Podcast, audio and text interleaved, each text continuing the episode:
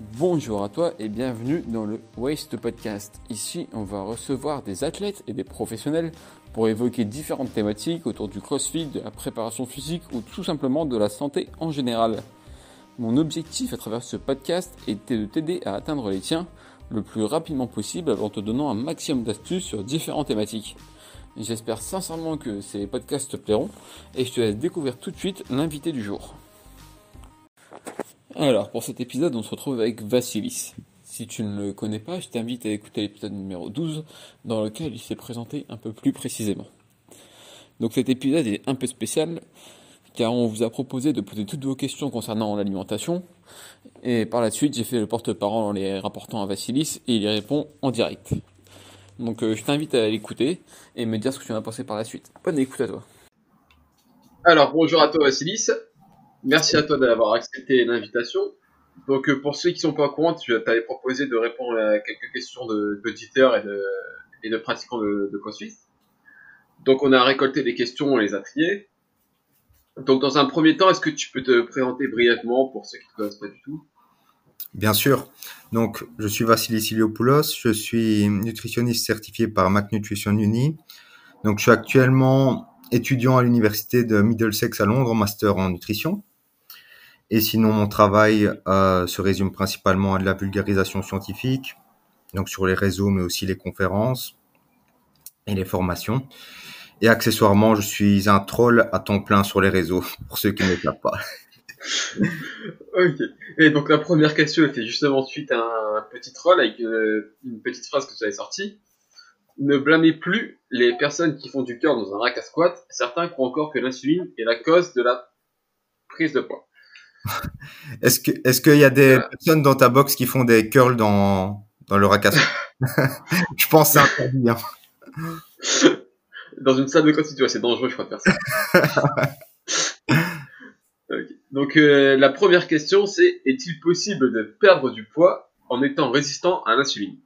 Donc dans un premier temps, pour mettre en contexte, est-ce que tu peux expliquer un peu ce que c'est une résistance à l'insuline? Oui, bien sûr. Euh, donc c'est super contextuel comme question parce que tu sais, euh, dernièrement il y avait euh, quelqu'un que j'appelle un gourou, gourou métabolique, qui avait mis quelque chose en disant, ok, pour perdre du poids, il faut d'abord améliorer sa sensibilité à l'insuline. Si on est résistant à l'insuline, on ne perdra jamais de poids. Et c'est un peu prendre le problème à l'envers.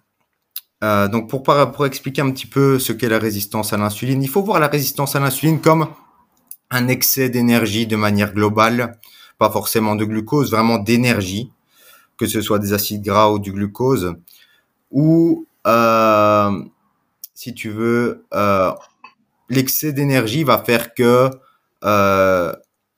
tout d'abord le foie ou les, muscles ou inversement euh, vont devenir résistants à l'insuline, c'est-à-dire qu'elles vont dire ok stop, on peut plus accumuler plus d'énergie euh, jusqu'à ce que les adipocytes deviennent aussi résistants à l'insuline parce qu'ils sont surchargés. Et donc on a toutes ces molécules euh, énergétiques, donc le glucose, les triglycérides qui circulent dans le sang.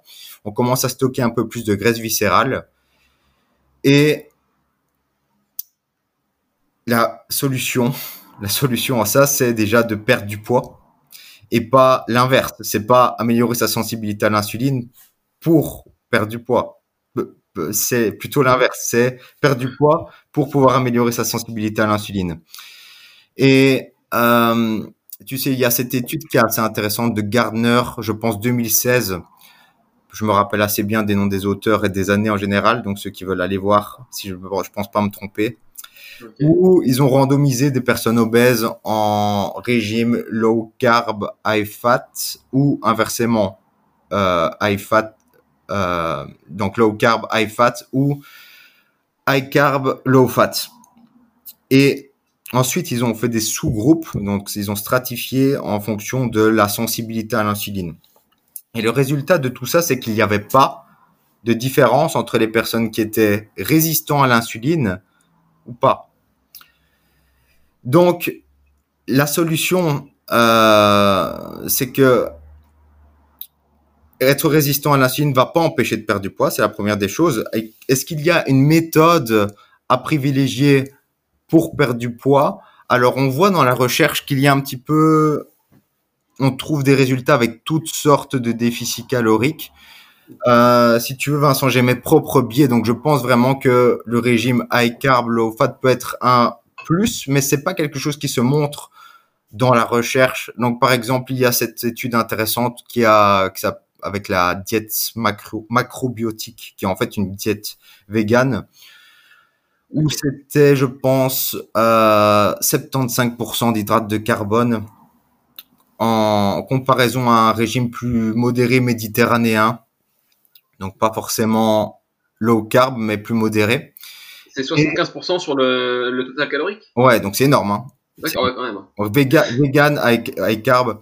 Et euh, le résultat de tout ça, c'est que le régime high carb vegan avait des meilleurs, des meilleurs résultats dans l'amélioration de la sensibilité à l'insuline. Le problème, c'est que il avait aussi perdu plus de poids. Donc, je pense qu'il faut pas mettre trop de poids là-dessus. Donc, comme je te dis, je pense qu'il y a un petit bénéfice, mais c'est ma propre interprétation. Je pense que le principal, c'est perdre du poids, adhésion.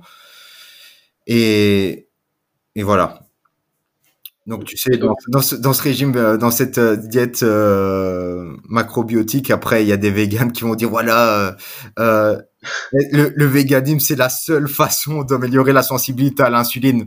Pas forcément. Tu sais, dans, tu sais, dans cette diète, tu peux aussi rajouter du blanc de poulet et puis ça, ça marche aussi. Hein, donc. Ouais, ce que j'allais dire, on peut garder les 75% de, de carbs et, voilà, et mettre de la viande avec quoi. Voilà. Ouais, donc pour toi, ce serait vraiment prendre le problème à l'envers et ce serait plus euh, Ouais, euh, c'est ça. En fait, rien, absolument rien dans la recherche ne suggère que, euh, voilà, si tu es euh, résistant à l'insuline, tu ne vas pas arriver à perdre du poids et tu dois faire tel type de diète. Mais tu sais, ça peut arranger certaines personnes un petit peu comme le genre de personne qui va dire, ok, tu dois faire euh, un test de neurotransmetteurs pour savoir si tu es plus, tu dois plus consommer des protéines le matin ou plutôt le soir. Et tu sais, j'ai vraiment dans ma dernière vidéo avec Will, euh, que tu as vu sur les graisses saturées. Il y a vraiment quelqu'un qui a mis, ok, tu dois consommer euh, des protéines le matin pour la dopamine et puis euh, ensuite euh, tel tel nutriment pour le GABA, mais absolument rien dans la recherche ne suggère ça. tu vois, donc ouais, c'est. Ah, donc pour toi, cette légende serait plus un, un, aspect commercial derrière que basé sur des, des faits, quoi il y a toujours un aspect commercial et tu vois, si tu veux, moi je suis un peu, je lutte un petit peu contre ça tous les jours et puis j'adore dire aux personnes non, non evidence-based qu'ils ont tort. Et puis il y a des genres de personnes qui me disent, euh, oh tu sais, euh, les gens qui réussissent ne se focalisent pas euh, sur les autres. Mais c'est important parce que tu sais, ce genre de gourou, ils ils font perdre de l'argent, ils font perdre du temps et parfois aussi la santé. Donc c'est important justement de dénoncer euh, tout un tout, tout, ce charlatanisme. Mais du coup, ouais, si on va peut-être sortir un peu de, de ce qui était prévu, mais tant pis. Euh, avec plaisir, avec plaisir. Toi, comment tu, quelqu'un qui s'y connaît vraiment pas et qui cherche euh, une source fiable, comment tu, comment il pourrait reconnaître une source fiable et un gourou comme, comme tu les appelles? C'est difficile, euh, c'est problématique, c'est que c'est difficile de, de retrouver les, les, gourous parce que maintenant on voit certains gourous qui citent des références, peut-être qu'ils n'ont même pas lu, ou tu sais, ils ont parfois lu euh, des études in vitro ou, euh, sur, sur, sur les animaux, et puis ils transfèrent ça, euh, ils, ils transfèrent ça aux humains, et puis ils peuvent paraître légitimes. Et donc c'est très compliqué parce que les gens qui ne s'y connaissent pas peuvent être trompés par ce genre de personnes. Et tu sais, il y a beaucoup de personnes légitimes qui sont evidence-based. Euh, maintenant, c'est vrai qu'il faut suivre les bonnes personnes. Et quand on n'est pas du milieu, c'est un petit peu compliqué. Mm-hmm. Ce qu'il faut se dire, c'est que de manière générale, tu sais, quand il y a quelqu'un qui dit euh, ok, le jeûne intermittent est la seule solution, le low carb est la seule solution de perdre du poids, d'améliorer sa sensibilité à l'insuline, le véganisme est la seule solution. C'est toujours problématique quand on quand, quand on voit ce, genre de d'extrémisme, euh, genre de zilote, je pense que c'est problématique. Et euh, c'est un, un, moyen de voir que voilà cette personne est probablement pas fiable. Ouais, il a peut-être des intérêts derrière. Des intérêts ou tout simplement euh, biaisés parce que tu sais, il y a des personnes qui croient vraiment à leur euh, à, à, leur truc d'illuminer, hein, donc. Euh. ok. Bon bah du coup on va passer à la prochaine question si tu veux bien. Bien sûr. Donc cette question-là elle fait suite au podcast que tu avais fait avec Upside Strange. D'ailleurs j'invite les gens à l'écouter, c'était vachement intéressant. Donc dans ce podcast tu parlais de perte de casse rapide. Et t'allais un peu à contre-courant, parce qu'on dit souvent que pour perdre du, du gras, il vaut mieux y aller en, utilisant, euh, par exemple, euh, dire toutes les 50 calories euh, toutes les semaines, chose comme ça. Ouais. Et toi, t'expliquais que parfois une, perte de graisse rapide était plus un avantage, et ça, ça n'endommageait pas forcément le métabolisme. Est-ce que tu pourrais expliquer un peu plus à ce sujet?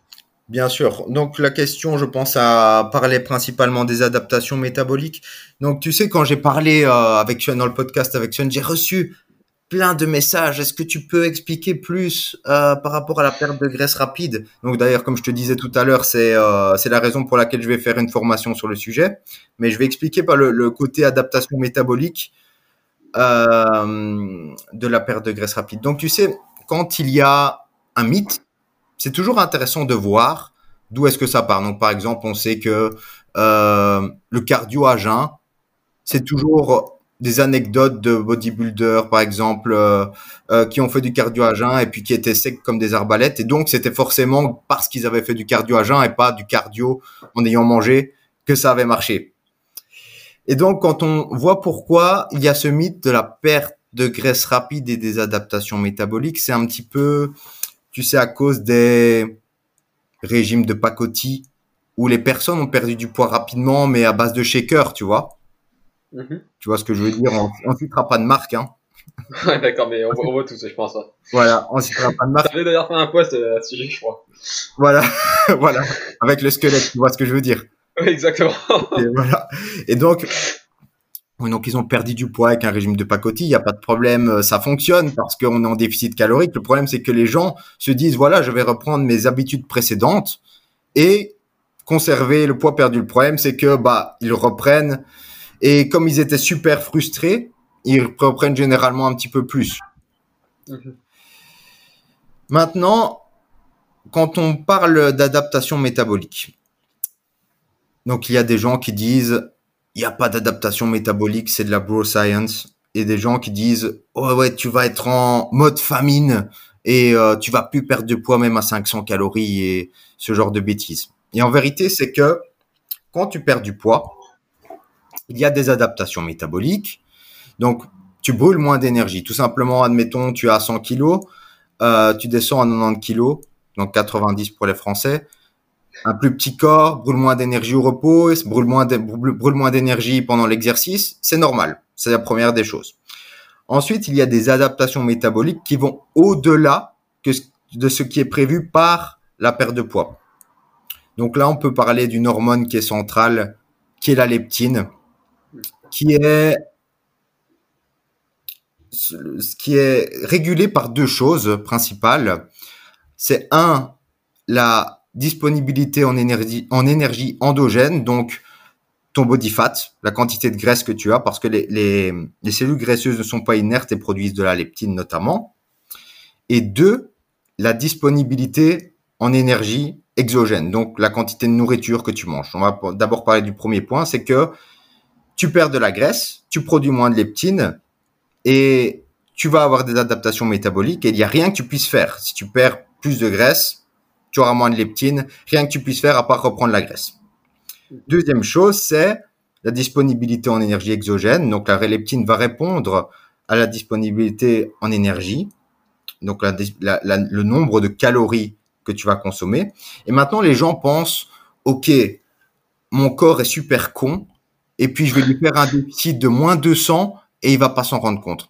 Et en fait, ce qui est intéressant dans la recherche, c'est quand on voit un petit peu, les, quand on parle d'adaptation métabolique, c'est que quand on prend par exemple un déficit de 10 semaines à moins 1000 cal, avec un autre, avec, ouais, par exemple, hein, c'est juste un exemple, avec un déficit de 20 semaines à moins 500 cal, donc il y avait, il y avait vraiment cette étude, hein.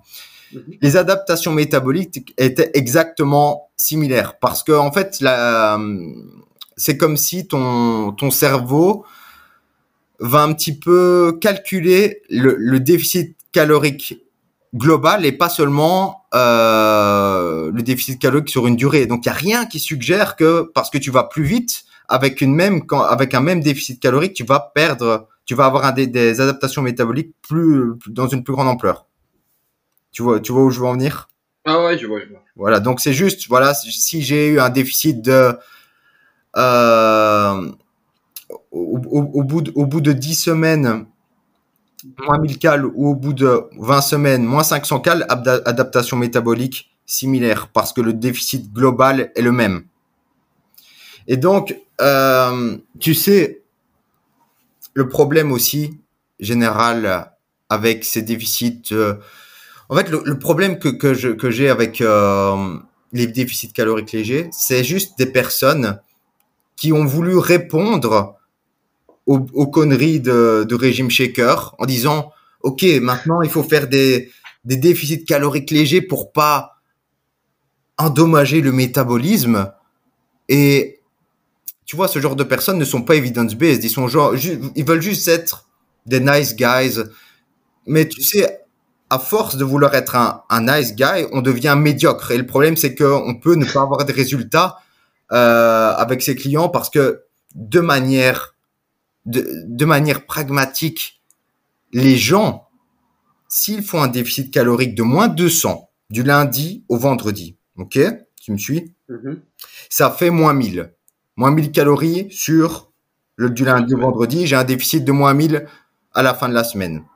Et le problème, c'est que ce moins 1000, bah, il est vite rattrapé. Donc, admettons, on va, on va prendre des chiffres concrets on dit la personne a une maintenance à 2000 calories. Elle fait un déficit calorique du lundi au vendredi à 1800.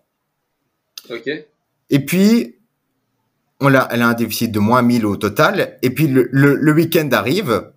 Et le samedi, dimanche, elle va manger 2500 calories. C'est pas, c'est pas énorme, 2500 calories, mais c'est vite mangé parce qu'on a mangé, on a bu un apéro, on a mangé une pizza. Et à la fin de la semaine, elle se retrouve en maintenance. Et donc, c'est vraiment la problématique de ce genre de personne qui veut être un nice guy en disant, OK, il faut juste faire des petits changements qui sont tenables sur la durée. Et je réponds à ça, la diète avec laquelle tu perds du poids n'est pas la diète avec laquelle tu te maintiens. Donc, si tu perds du poids en faisant un régime low fat, low carb, ça veut pas dire que tu dois faire du low carb, low fat toute ta vie. Il y a des gens aussi, euh, tu sais, qui, qui ont perdu du poids grâce au cétogène et qui sont restés bloqués sur cette approche et qui font du cétogène toute leur vie. Mais non, tu peux perdre du poids avec du cétogène à un moment T. Pour moi, c'est pas une approche que tu dois tenir toute l'année. Ok, c'est temporaire, le temps de résoudre. Euh, Donc pas plus d'adaptation métabolique. Ça a le mérite de pouvoir convenir euh, au mode de vie des gens généralement, parce que les gens, si tu as une vie, tu vas au restaurant, euh, que tu veux tout simplement avoir un petit peu plus de calories le week-end et que tu as fait un gros déficit la semaine. Et ça veut pas dire faire un binge eating parce que les gens sont là. Oh non, euh, restaurant, euh, c'est binge eating. Mais non, ça peut, ça peut simplement être manger 500 calories de plus. C'est pas un binge eating et pouvoir conserver sa vie et, avoir des résultats.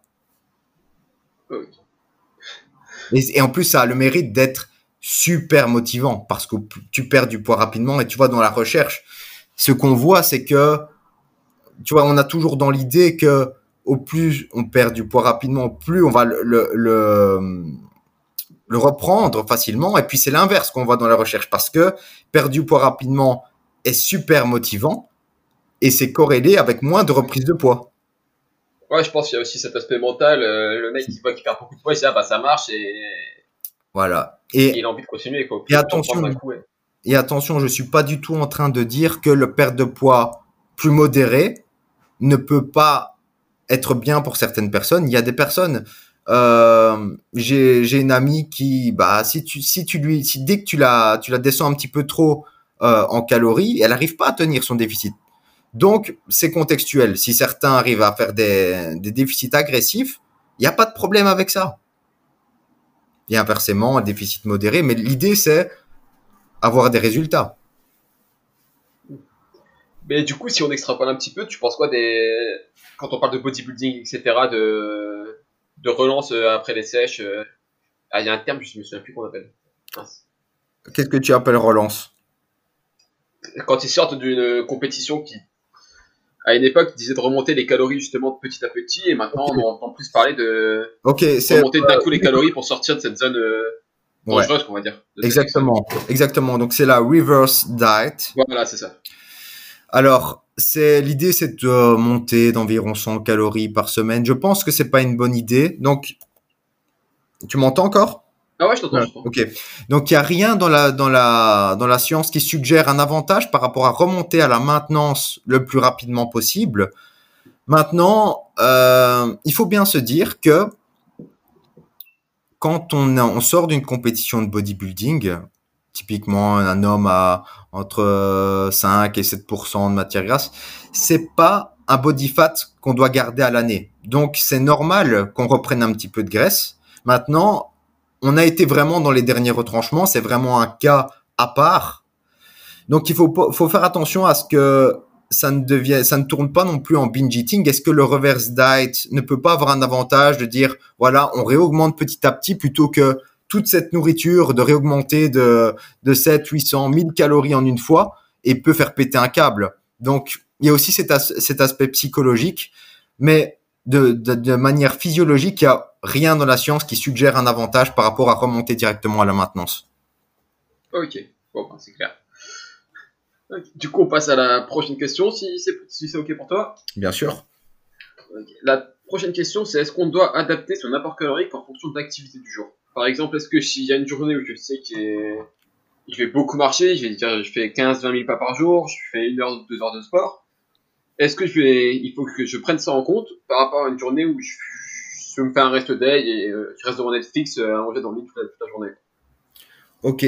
Euh, la, la question, c'est euh, dans un but de composition corporelle ou de performance? Euh, C'est vrai que c'était pas précisé. Euh, on va dire de composition corporelle dans un premier temps et. On va faire les deux? Ouais, bah allez, on a le temps.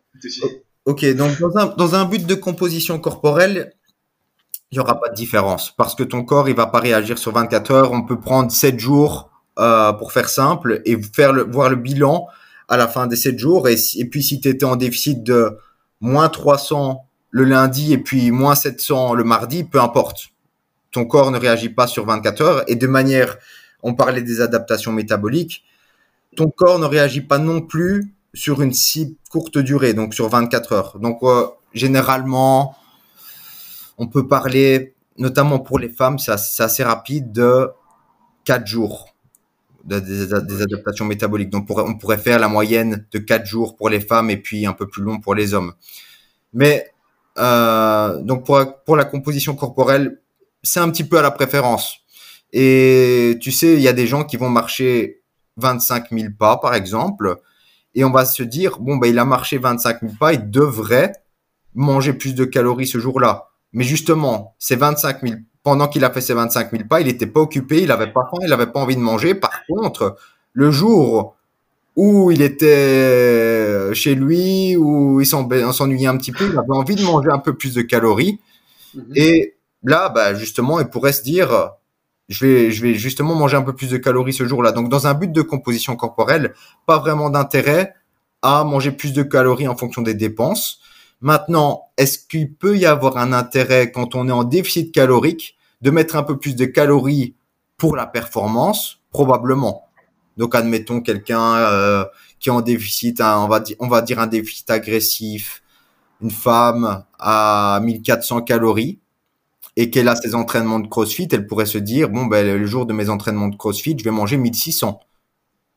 Ok. Et pour améliorer ma performance. Si le but majoritaire c'est l'amélioration de la performance et de toute façon c'est toujours positif de maintenir les performances pour maintenir la la masse musculaire. Ok.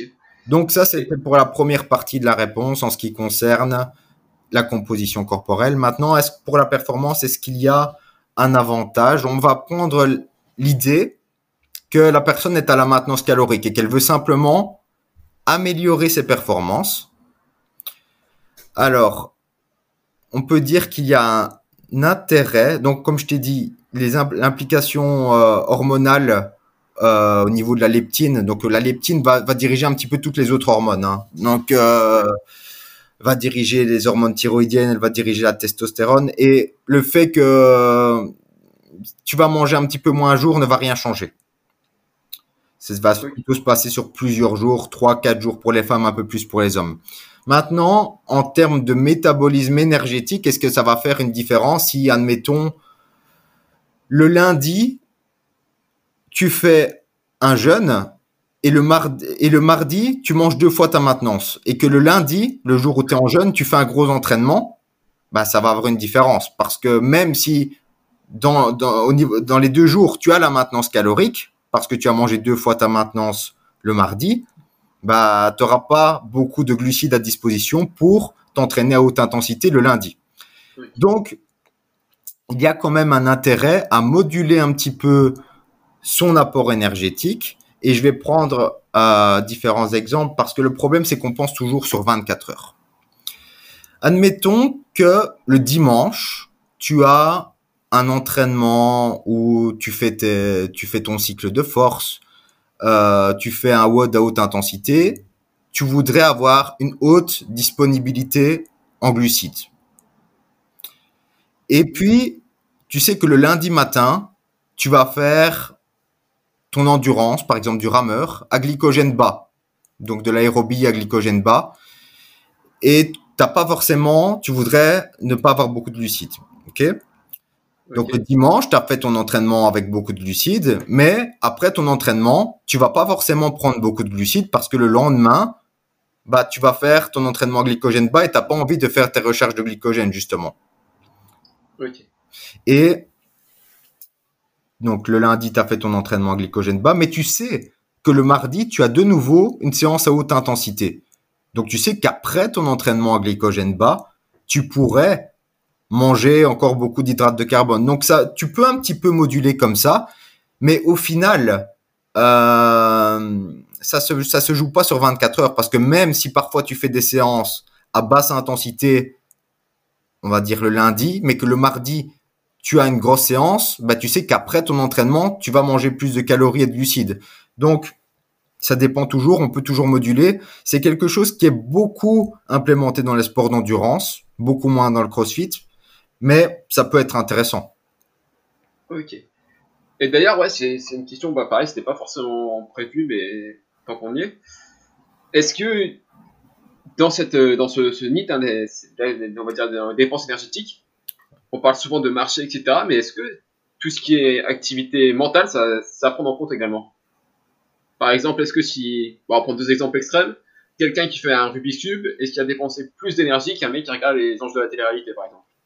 Alors je pense, j'ai pas vu beaucoup de données par rapport à ça, mais on peut le penser. Mais maintenant, ce sera pas quelque chose qui sera énorme.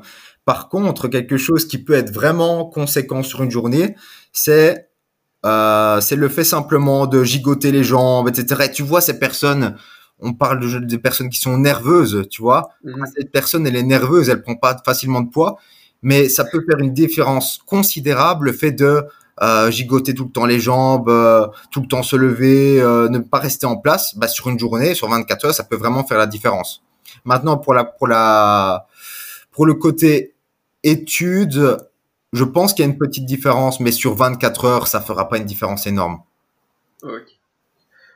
Bon, bah, du coup, on passe à la prochaine qui va reprendre un peu ben, le, même sujet. Donc là, la question, c'est un surplus calorique sera-t-il forcément stocké par le corps? Donc pour mettre un, petit contexte, je cherche à dire un petit peu. Si quelqu'un est à maintenance calorique, donc admettons il mange 2500 calories toute la semaine et ça fonctionne comme ça, il prend pas de poids, il perd pas de poids. Et le week-end, il monte à, il fait un plaisir, il monte à 2800, 3000 calories. Et ensuite, il repart sur 2500. Est-ce que ces 500 calories d'excès dans le week-end seront forcément euh, stockées par le corps ou est-ce qu'ils peuvent être tout simplement évacués Super intéressant comme question. Et je vais devoir un petit peu contextualiser sur les termes en fait, est-ce que le surplus calorique va amener à une prise de poids? Oui, parce que surplus calorique, par définition, c'est un, un, nombre de calories qui n'a pas été brûlé à la fin de la journée. Admettons, donc tu as donné cet, exemple de 500 calories. Il faut bien que le corps en fasse quelque chose. Mhm. Il n'a pas été brûlé, donc on stocke. Ça peut être, euh, ça peut être sous forme de glycogène. Si on avait les réserves de glycogène vides, ça on a vu dans, certaines études. Ça peut être euh, du tissu musculaire, ça peut être de la graisse. Maintenant, est-ce que donc on parlait de surplus calorique, maintenant on va parler de suralimentation. Est-ce que la suralimentation va forcément créer une prise de poids?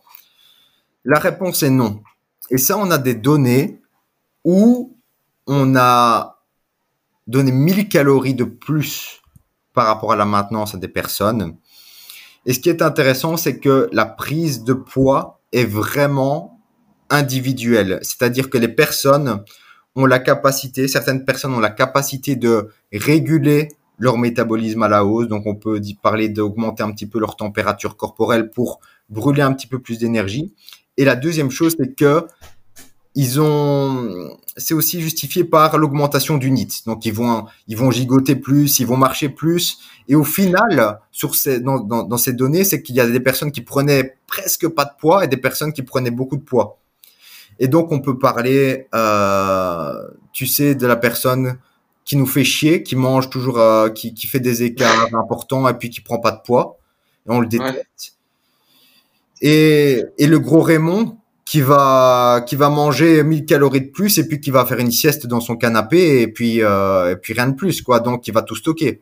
Et puis l'autre euh, puis l'autre il va il va être nerveux, il va avoir un petit peu plus chaud.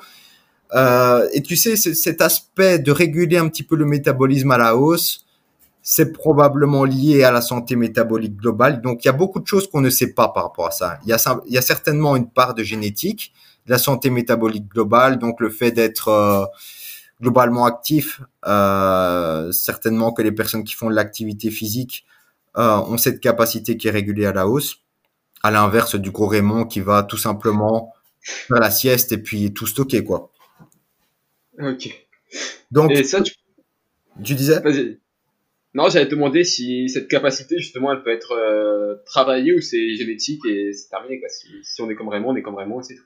Alors, il y a une part génétique. Donc, il y a une étude intéressante où ils ont euh, fait d'un overfeeding à des, des jumeaux. Et ce qui est intéressant, c'est parmi les pères de jumeaux, c'est qu'ils prenaient exactement la même quantité de poids et au même endroit mais par contre, il y avait des différences énormes entre les paires de jumeaux. Donc, euh, il y a une part génétique dans tout ça. Donc, c'est la recherche de Luc Bouchard, si les personnes veulent aller voir. Mais il doit certainement y avoir aussi quelque chose qui est lié à, voilà, je suis en bonne santé métabolique, je fais de l'activité physique. Et tu sais, le simple fait de, bah, tu, tu le vois, euh, les personnes qui sont pas actives de manière générale ne vont pas avoir envie de bouger après un repas, etc. Et à l'inverse, le mec qui est super sportif, bah, il va être plus actif après un repas, euh, il va vouloir marcher, se lever, etc. Donc il y a aussi cet aspect-là. Ouais. Ok. Limite, faire, euh, il va, va, te faire 100 burpees après, après le repas. Et puis... ok, d'accord. Bon, bah, ça, ça me paraît clair. Hein. Et là, donc là, pour la cinquième question, on part euh, sur un de tes sujets de prédilection. Ouais. Alors, le jeune a-t-il un intérêt dans le crossfit ou et pour la santé et le bien-être en général? Donc, la personne qui a, qui a posé cette question me donnait un exemple notamment. C'était ça du deload pour, pour quelqu'un qui se rend surplus calorique, par exemple. Euh, pour faire le parallèle, quand quelqu'un s'entraîne, on lui demande de faire des fois des semaines de deload pour euh, laisser son, son corps se reposer tout simplement. Et là, il prenait cet exemple avec l'organisme. Parfois, réduire les calories, voire carrément faire un jeûne, du coup, mhm. pour laisser l'organisme se, reposer. Ok, super intéressant. On peut aborder ça en trois points, encore une fois. On peut aborder ça du point de vue de la perte de graisse, pour commencer, mhm. si tu veux.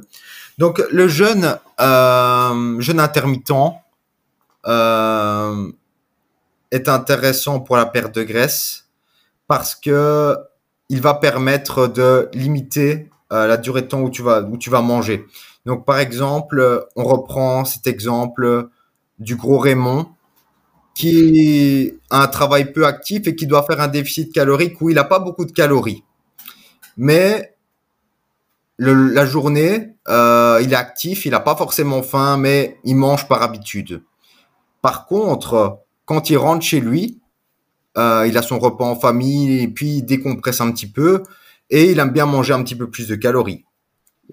Donc pour cette personne, ça peut être intéressant de lui dire voilà, tu vas zapper euh, ton petit déjeuner et tu vas, tu, vas, tu vas zapper ton dîner, tu vas faire ton premier repas par exemple à 16 heures euh, ce qui va faire que tu auras deux repas par jour et tu vas pouvoir avoir ton déficit calorique. Puis les gens sont là, ah ouais mais euh, non mais il va pas faire deux repas par jour toute sa vie. Mais encore une fois, c'est la diète avec laquelle tu perds du poids n'est pas la diète avec laquelle tu te maintiens. Donc si ça lui permet de perdre du poids et puis de rajouter un peu plus de calories et puis peut-être euh, mettre un, petit déjeuner s'il le souhaite par la suite, c'est une possibilité. Et puis tu as des personnes qui sont là, ah non, mais c'est pas une bonne solution, il faut mieux plutôt euh, l'apprendre à manger à satiété en pleine conscience et si il a faim le soir, il devrait faire de la méditation. Tu sais, c'est vraiment il faut il faut il faut du concret pour les gens et parfois pour ce genre de personnes euh, qui, qui a un travail de bureau, qui a pas forcément faim la journée, ça peut être une solution. C'est pas forcément la solution qui doit suivre toute sa vie, mais c'est une solution. Donc, est-ce qu'il y a par contre un avantage à calories égales par rapport au fait de manger un petit déjeuner? Non. Donc, il n'y a pas d'avantage euh, du jeûne intermittent par rapport euh, à, prendre un, petit déjeuner, enfin, manger plus de repas. Mais pour ce genre de personnes, ça peut être un avantage. Un avantage. Et tu sais, il y a des personnes, euh, j'ai une amie qui, tu lui donnes un petit déjeuner, elle va spontanément manger plus dans la journée parce que ça va lui donner faim. Ouais. Et moi, par exemple, si tu me, si tu vires, tu vois, je n'ai pas super faim le matin, je mange. Mais si tu me vires complètement, que j'ai plus du tout de nourriture le matin, je deviens exécrable. Et puis euh, le midi, je vais manger beaucoup, beaucoup plus. Donc c'est contextuel et c'est vraiment individualisé. Ça peut être intéressant. C'est pas quelque chose que je conseille à tout le monde, mais ça peut être intéressant pour certaines personnes, notamment pour les personnes qui font des déficits avec pas beaucoup de calories et qui veulent faire des plus gros repas. Ok. Ouais, donc encore une fois, ça prend en compte en fonction de la psychologie de la personne et. Voilà. Donc ça, c'était pour le côté perte de graisse. Maintenant, pour le côté prise de muscle, alors pour le côté prise de muscle, il y a, tu sais, euh, il y avait un mythe avant. C'était, j'avais, je me rappelle que j'avais vu ça à l'époque. C'était si tu n'as pas pris ton shaker dans ton sac pour le prendre après l'entraînement, tu peux rentrer chez toi parce que ton entraînement a servi à rien. Ah oui, la fenêtre anabolique et voilà. Et c'était complètement ridicule. Et puis tu as des personnes, encore une fois. Euh, il y a des personnes qui veulent du coup euh, lutter contre ces, ce charlatanisme et qui sont un peu trop extrêmes, extrêmes en disant voilà, il n'y a plus que le total protéique qui compte. Donc en disant voilà, bah, si tu as, admettons, tu fais 70 kilos et tu dois manger 2 grammes par kilo de poids de corps, tu peux prendre tes 140 grammes de, de protéines en un repas.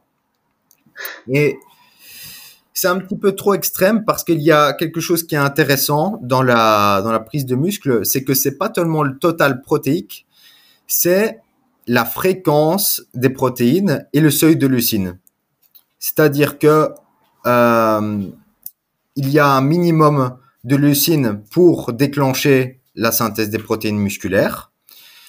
Il, il faut une, une, euh, une période où tu n'as pas d'acide aminé, donc ça sert à rien de manger comme les, les bros euh, toutes les deux heures parce qu'il faut une période réfractaire où ton muscle n'a pas d'acide aminé pour qu'il redevienne plus sensible justement aux acides aminés.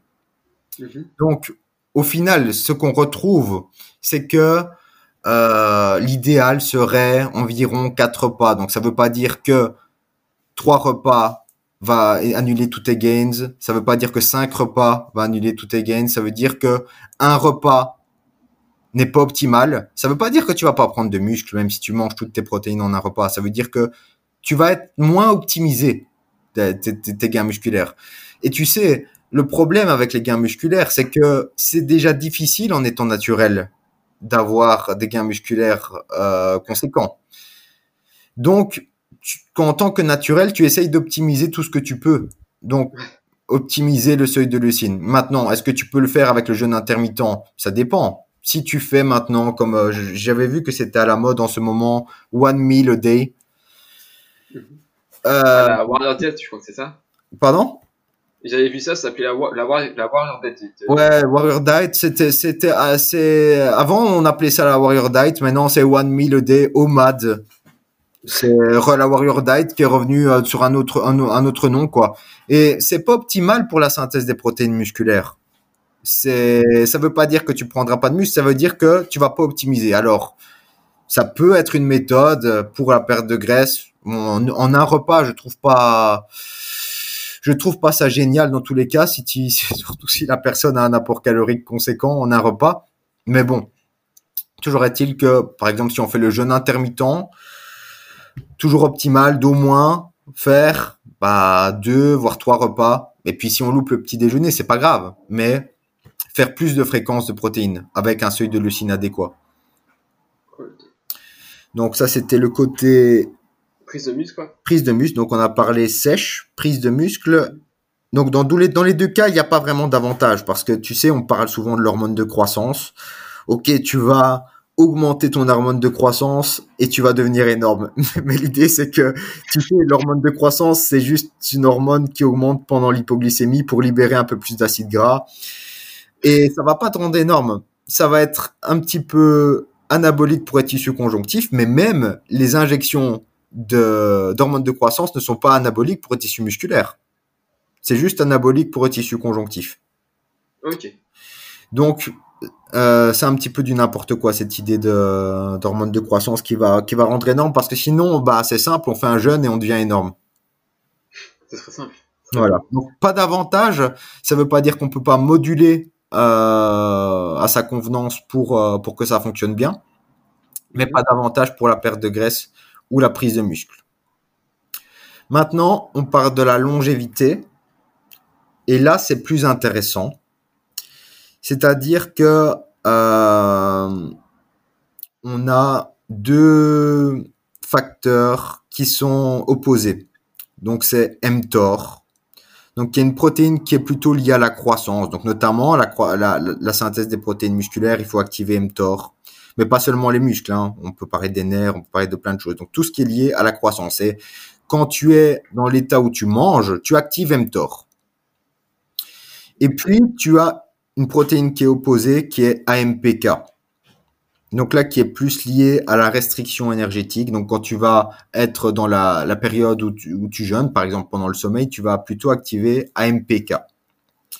Et là, ça va être quelque chose qui va être lié à la restriction énergétique. Donc par exemple, on a toujours un, un turnover, donc où on, on crée de l'énergie et où on consomme de l'énergie. Donc on peut parler du ratio ATP sur ADP. Et quand tu es en restriction énergétique, donc par exemple pendant un jeûne, le ratio ATP sur ADP va changer. Et c'est ça qui va activer AMPK. Donc c'est ça que j'expliquais à une collègue euh, la dernière fois. Donc euh, activer AMPK par rapport au ratio ATP sur ADP, où on peut parler aussi de l'AMP. Donc là c'est monophosphate. Bref, donc si tu actives l'AMPK, tu vas être plutôt dans un état où tu vas recycler ce que tu as à disposition parce que tu ne peux pas créer de nouveaux tissus parce que tu n'as pas d'énergie à disposition. Donc là, le corps va dire, OK, il faut consommer ce qu'on a. Et on a un processus qui est en vogue, qui s'appelle l'autophagie. Donc, qui est en fait le recyclage de nos propres cellules, un, on va dire un renouvellement. Alors, d'un point de vue mécaniste, tout ça est intéressant de switcher entre les périodes où on active mTOR pour la longévité et où on active AMPK parce qu'on a besoin d'aussi bien de construire des tissus que euh, de renouveler les anciens tissus, les anciens débris entre guillemets. Maintenant, pendant le jeûne, donc tu vas activer MPK Maintenant, il faut bien savoir que euh, la recherche, donc d'un point de vue mécaniste, ça a du, du sens. Il y a des recherches sur l'animal, mais il faut savoir par exemple que la souris, elle a une durée de vie de deux ans et elle a un taux métabolique qui est, je, pense, sept fois, quand on normalise au kilo, sept fois supérieur à, nous, à être humain. Donc, elle est beaucoup plus sensible à la restriction énergétique et ce serait, c'est un petit peu compliqué de de se comparer à... penser que ce qui, ce qui, va se passer dans les études chez les souris va se transmettre dans les études sur, sur l'humain? Donc, je veux dire par là que il y a, d'un point de vue mécanique, ça a du sens. Dans les, dans les études sur l'animal, ça a du sens. Est-ce que dans les études, euh, dans, dans, est-ce que ça va se transmettre sur, dans, dans, sur, sur l'être humain? On ne le sait pas.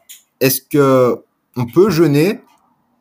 Bien sûr, si ça te convient, mais il faut pas croire qu'il y a une réponse définitive à tout ça. Euh, c'est quelque chose, euh, tu sais, il y a, des travaux de, de, chercheurs qui sont très très intéressants, donc de Walter Longo sur l'autophagie. Tout ça est intéressant. Il faut savoir que l'autophagie, on va de toute façon l'activer quand on dort. Est-ce que jeûner un peu plus longtemps va créer des bénéfices? Personne ne le sait. Est-ce que si quelqu'un se sent bien en le faisant, est-ce qu'il peut le faire? Bien sûr. Donc chacun doit y trouver, doit, doit y faire son euh, son analyse coût, euh, coût et bénéfice. Ok.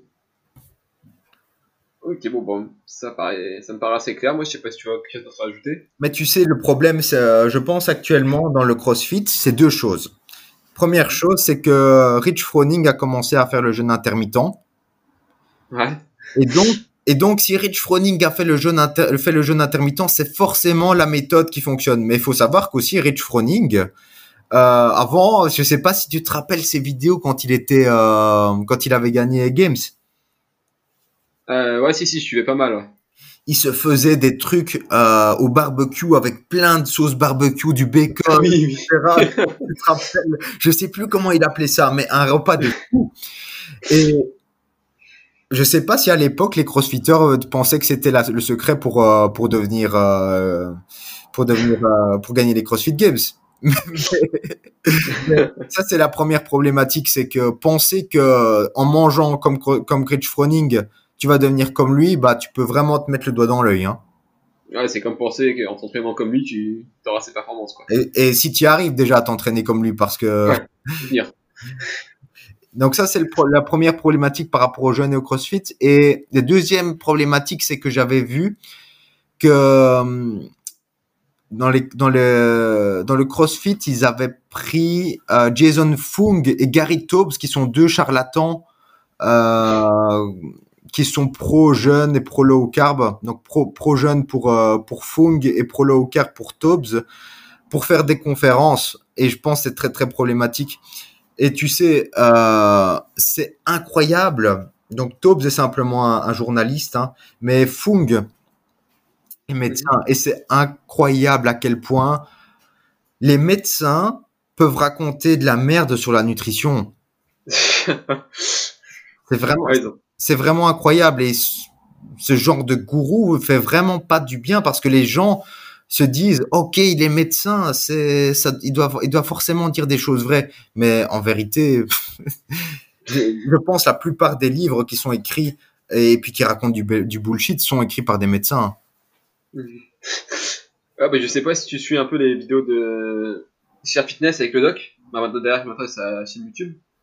Pas trop, non. Mais Et je- les médecins, il fait pas mal de, YouTube, de, de vidéos, et c'est vrai qu'il explique souvent que de toute façon, une fois que t'es médecin, t'as plus vraiment le temps de te renseigner sur, euh, non, mais sur l'actualité, quoi. Et de toute façon, la partie nutrition, elle est exactement. fortement délaissée, quoi. dans, dans tous les cas, euh, tu sais, quelqu'un qui a un doctorat en sciences nutritionnelles ne va pas ne va ne, ne va pas faire euh, des opérations du cœur ou ce genre de trucs. Donc, Voilà. Chacun son domaine, tu vois. Et le, le médecin n'est pas n'a pas de formation de nutrition ou très peu, tu vois. Bon, bah, du coup, on, peut, on passe à la prochaine. Bien sûr.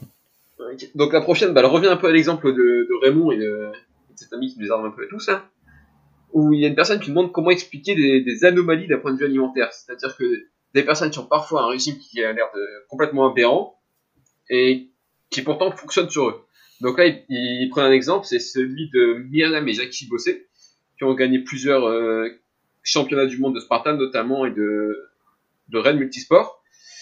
Et donc je me suis renseigné un peu, j'ai écouté quelques-uns de leurs podcasts, et leur mode alimentaire, eux, c'est par exemple qu'ils mangent que des fruits et des légumes crus. Rien de plus. Ok. Et, donc, euh, c'est eux qui gagnent la Spartan, c'est ça hein? C'est ça, ouais. Ok. Et euh, ils sont champions dans, dans leur discipline, etc. Donc euh, ils se demandent comment, comment ça se fait que certaines personnes ont un mode de vie alimentaire qui paraît aberrant au vu des connaissances et qui pourtant ils performent et Donc, première chose, c'est que croire que, encore une fois, on revient à Rich Froning, c'est que peut-être, peut-être que s'il avait mangé un petit peu mieux Rich Froning, il aurait peut-être gagné 1%, mais il en avait pas besoin parce que c'était déjà euh, le top du top de la génétique et de l'entraînement. Et puis, améliorer son alimentation aurait peut-être augmenté un petit peu plus, amélioré un petit peu plus, mais il en avait pas besoin. Donc, penser que l'alimentation est la seule des choses qui va vraiment faire la différence, c'est un petit peu être utopique. Et deuxième chose, c'est il faut toujours voir ce qui se passe derrière les portes closes. Donc, on ne sait pas exactement. Euh, tu sais, euh, je peux dire je suis vegan et puis euh, je fais autre chose et bref je dis pas que, ces personnes mentent hein.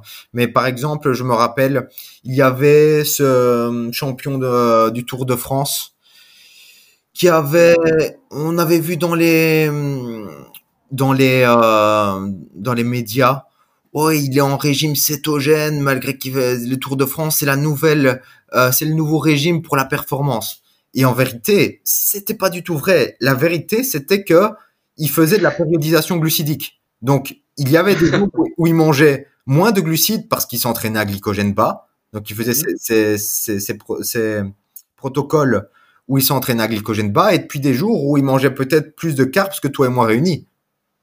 Ouais. Donc, euh, il faut pas croire euh, non plus tout ce qu'on voit dans les médias. Et troisième chose, c'est toujours voir ce qui se passe, s'est passé avant. C'est-à-dire que j'ai pu monter toutes mes performances en ayant un régime omnivore euh, tout à fait normal et puis euh, je passe vegan et puis je dis euh, oui c'est grâce au véganisme que que, que j'ai obtenu toutes mes performances. Ouais. Donc c'est un ensemble de choses. Je connais pas ces personnes, euh, je m'intéresse pas trop à ce genre de courses, mais euh, voilà, de manière générale, c'est les réponses que je peux donner. Ok. Après, je me demande même, là je parle pas de, ces personnes en particulier, hein, mais si parfois dans le sport, il n'y avait pas un peu de désinformation, tu vois, des personnes qui s'amusent à faire croire qu'ils ont un mode de vie pour euh, mal orienter euh, leurs concurrents.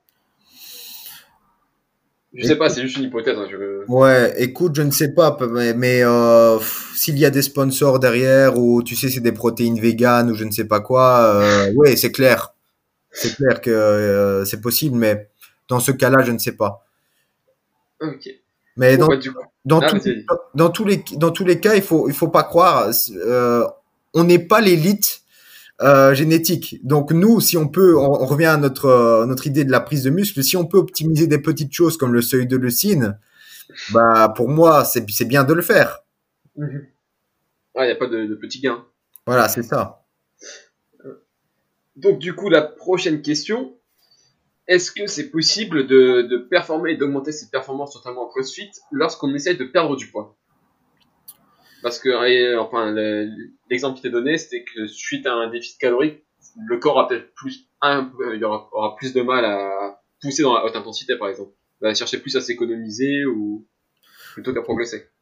Ok, alors euh, ça va dépendre. C'est-à-dire que bah, fondamentalement, par exemple sur tes exercices de gymnastique, si tu perds du poids et puis tu es plus léger sur ton cardio, donc le côté gymnastique cardio, tu vas l'améliorer parce que tu es en perte de poids et puis même généralement même si tu es en déficit énergétique, tu vas améliorer tout ça même si tu as moins d'énergie à disposition. Mhm. Maintenant le côté force. Alors c'est clair que euh, ça va toujours dépendre du niveau de la personne. Et je pense que c'est toujours bien d'essayer de maintenir. Mais tu sais, euh, je vais, je vais prendre cet exemple où euh, on va revenir sur cet exemple de déficit modéré contre déficit agressif. Mhm. Il y avait cette étude où ils avaient montré que les personnes en déficit modéré avaient augmenté leur performance et les personnes en déficit agressif avaient maintenu leur performance.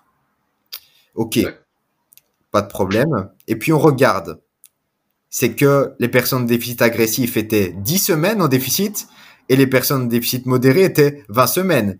Et donc, ah ça veut dire que pendant les 10 semaines où la personne va pouvoir être en maintenance, qu'est-ce qui va se passer? Tu vois, c'est toujours la question.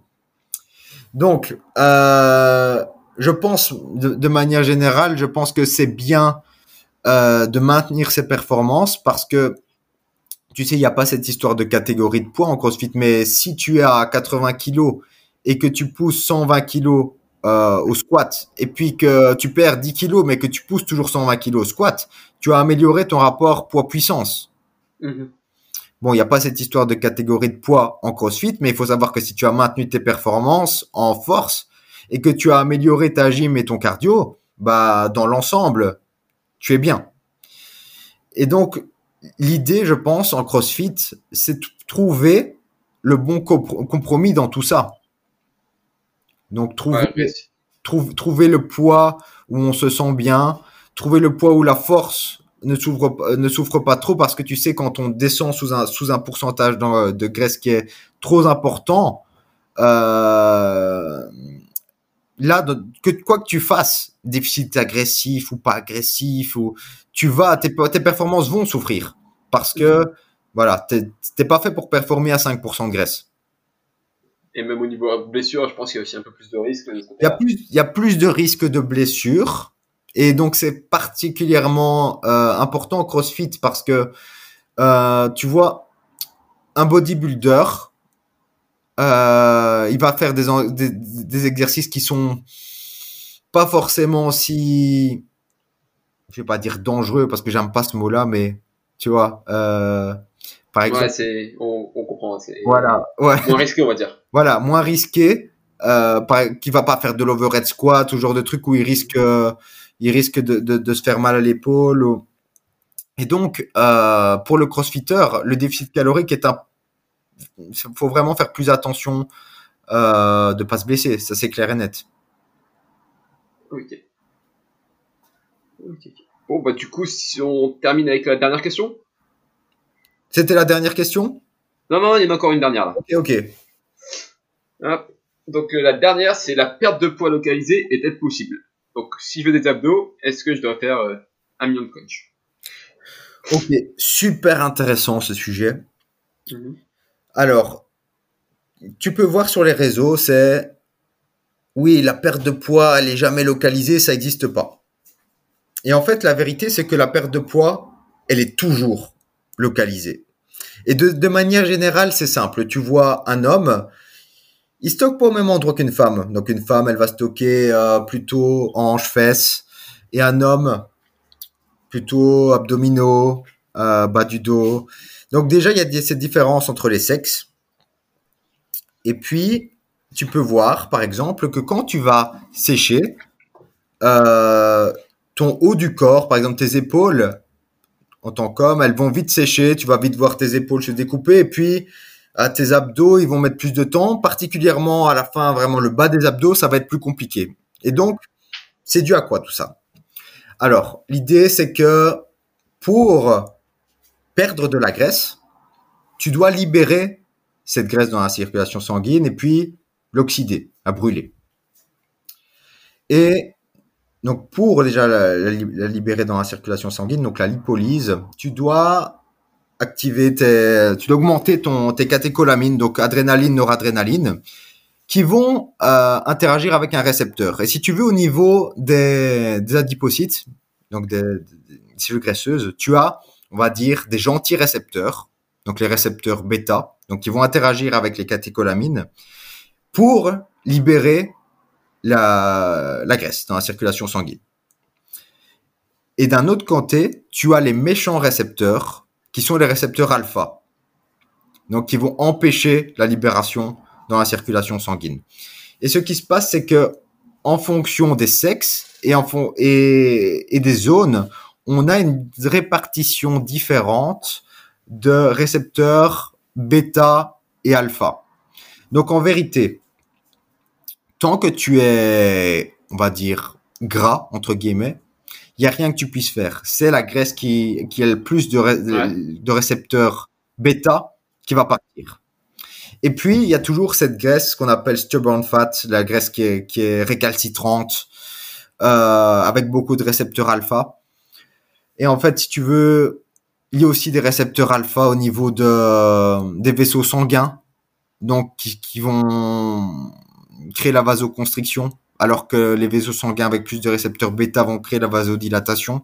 Et donc, il te reste euh, toute, cette, toute cette graisse avec les récepteurs bêta alors, c'est toujours possible de la perdre. Il y a des protocoles.